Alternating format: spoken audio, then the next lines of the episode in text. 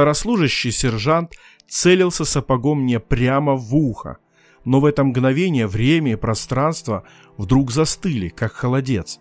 И за доли секунды я будто в раскадровке увидел, как все будет происходить.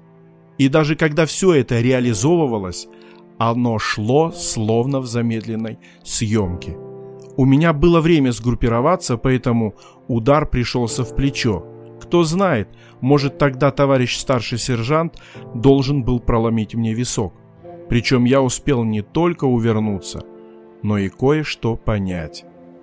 Жил-был поп, поп, поп, жил-был поп, поп, поп, толоконный лоб. Здравствуй. Ты слушаешь вот уже пятый выпуск подкаста «Толоконный лоб». У микрофона его автор, священник Святослав Шевченко. Этот эпизод нашего аудиосериала посвящен службе в армии, в период которого вера героя стала приобретать конкретные очертания. Поехали! Стыд внутри матрицы.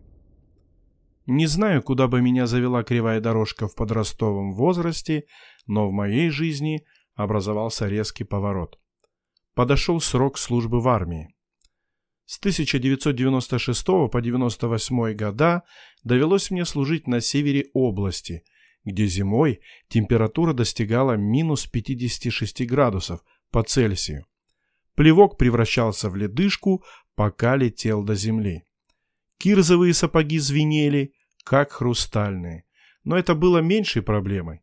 Наверное, не нужно говорить о том, что в армии присутствуют факты неуставных отношений, особенно в период, когда ты в статусе новобранца. Наверное, тогда я начал по-взрослому молиться. Помню, мы заходили в часть, а нам из окон деды кричали «Духи, вешайтесь!». Тут же на плацу старослужащий давал команду голос, в ответ на которую худой паренек заливался собачьим лаем. Но оказалось, что до прозвища «дух» нужно было еще дожить, до присяги. А пока нас, ребят, не отошедших от маминых пирожков, именовали не иначе как «запах». Чуть позже я узнал, что за два года мне предстояло пройти все стадии армейского взросления. Дух, слон, фазан, дед и дембель. Однажды нашел возле корпуса воинской части чей-то нательный крестик который стал моей тревожной кнопкой вызова Бога. А поскольку по уставу нам нельзя было носить с собой ничего лишнего в карманах, кроме расчески носового платка, приходилось постоянно перепрятывать своего маленького спасителя. Носить на себе я тоже не считал правильным, поскольку был на тот момент некрещенным.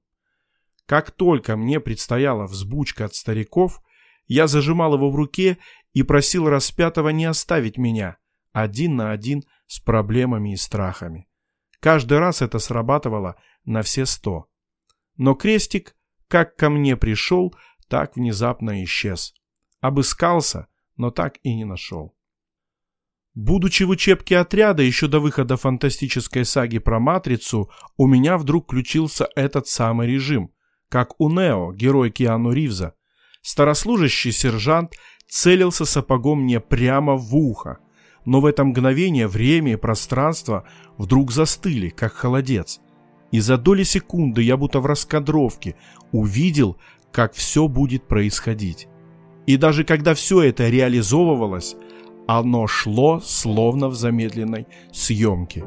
У меня было время сгруппироваться, поэтому удар пришелся в плечо. Кто знает, может тогда товарищ старший сержант должен был проломить мне висок. Причем я успел не только увернуться, но и кое-что понять. Перед этим событием произошло нечто постыдное для меня. Я сильно толкнул сослуживца, который был гораздо слабее меня, хотя по его вине нас построили и готовились наказать по принципу коллективной ответственности. Но это еще было полбеды. Когда сержант потребовал выйти из строя тому, кто обидел слабого, я попросту струсил и промолчал. Но старослужащий догадался, вырвав меня из строя, после чего и показал свои гимнастические возможности. Наказание настигло мгновенно. Но меня больше беспокоило не то, что меня пробили с ноги, обжигало чувство вины.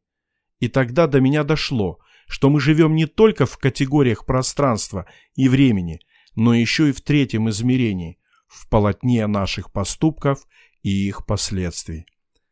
Если первый год службы насыщен трудовой деятельностью, то на втором году службы у солдата есть множество свободного времени. Я научился искусству тупить, что в переводе с армейского сленга означает имитировать бурную деятельность, но на самом деле бить баклуши.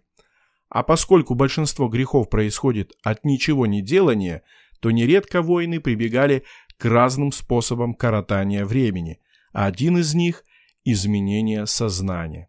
Хотя, если честно, способов было не особо много. Например, дышали над бензином, растворителем и другими лакокрасочными изделиями. Но меня от падения в эту лакокрасочную бездну уберег один рассказ. Служил с нами паренек, который был наполовину то ли узбек, то ли казах, а на другую половину – русский. Назовем его Идрис. Так вот, он где-то в Средней Азии с молодых ногтей пристрастился к токсикомании. Говорит, у тамошней молодежи такое проведение досуга было в порядке вещей. Причем в жесткой его форме. Он рассказывал, что они брились на лысо, после бритвочкой делали небольшой надрез на голове, а рядом клали тряпочку, смоченную в эфире или растворителе. Сверху все это прикрывалось пакетом, а потом кепкой или тюбетейкой. Его галлюцинации начинались почти всегда одинаково.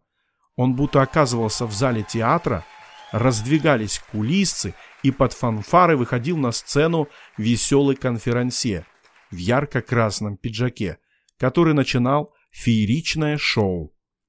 Но однажды загадочный конферансье не стал начинать свое шоу, а обратился напрямую к нашему будущему сослуживцу и строго произнес, что если он сюда еще раз придет, то уже никогда не сможет вернуться.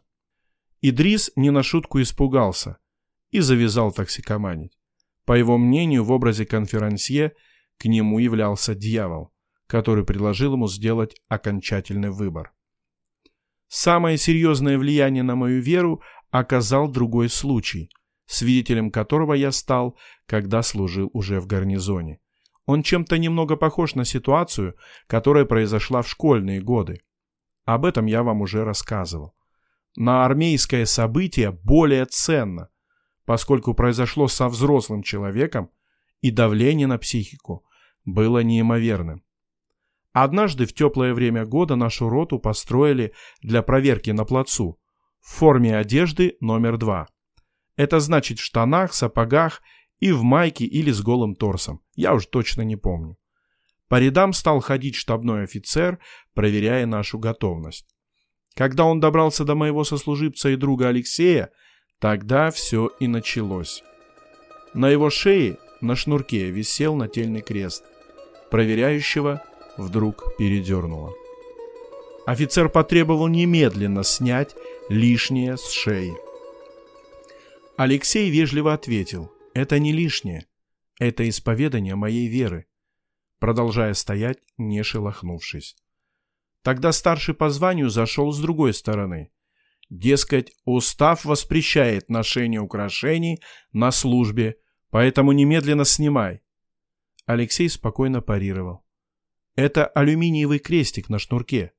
Это признак моей веры, а не украшение. Поэтому он не запрещен для ношения. Тут офицер стал терять самообладание. Его голос стал повышаться и перешел на крик. «Что ты мне комедию тут ломаешь? Снимай!» — сказал. Алеша молчал. Я начал невольно молиться за него, чтобы агрессивный человек в погонах не сорвал с него крест. Проверяющий начал провоцировать. «Что, ошибка верующий? А давай проверим!» Внутри у меня все похолодело. «Заповеди знаешь?» Давай, перечисляй!» И над плацем заструились слова священного писания. «Я Господь Бог твой, который вывел тебя из рабства, да не будет у тебя других богов перед лицом моим». Неизвестно, чем бы это все закончилось, но офицера окликнул кто-то из старших по званию. Прозвучала команда вернуться в расположение. Уходили молча, крепко задумавшись. Жил-был поп, поп, жил-был поп, поп, поп, толоконный лоб. Дорогие друзья, если вам нравятся выпуски, то вы можете поддержать автора подкаста по ссылке в описании. Спасибо.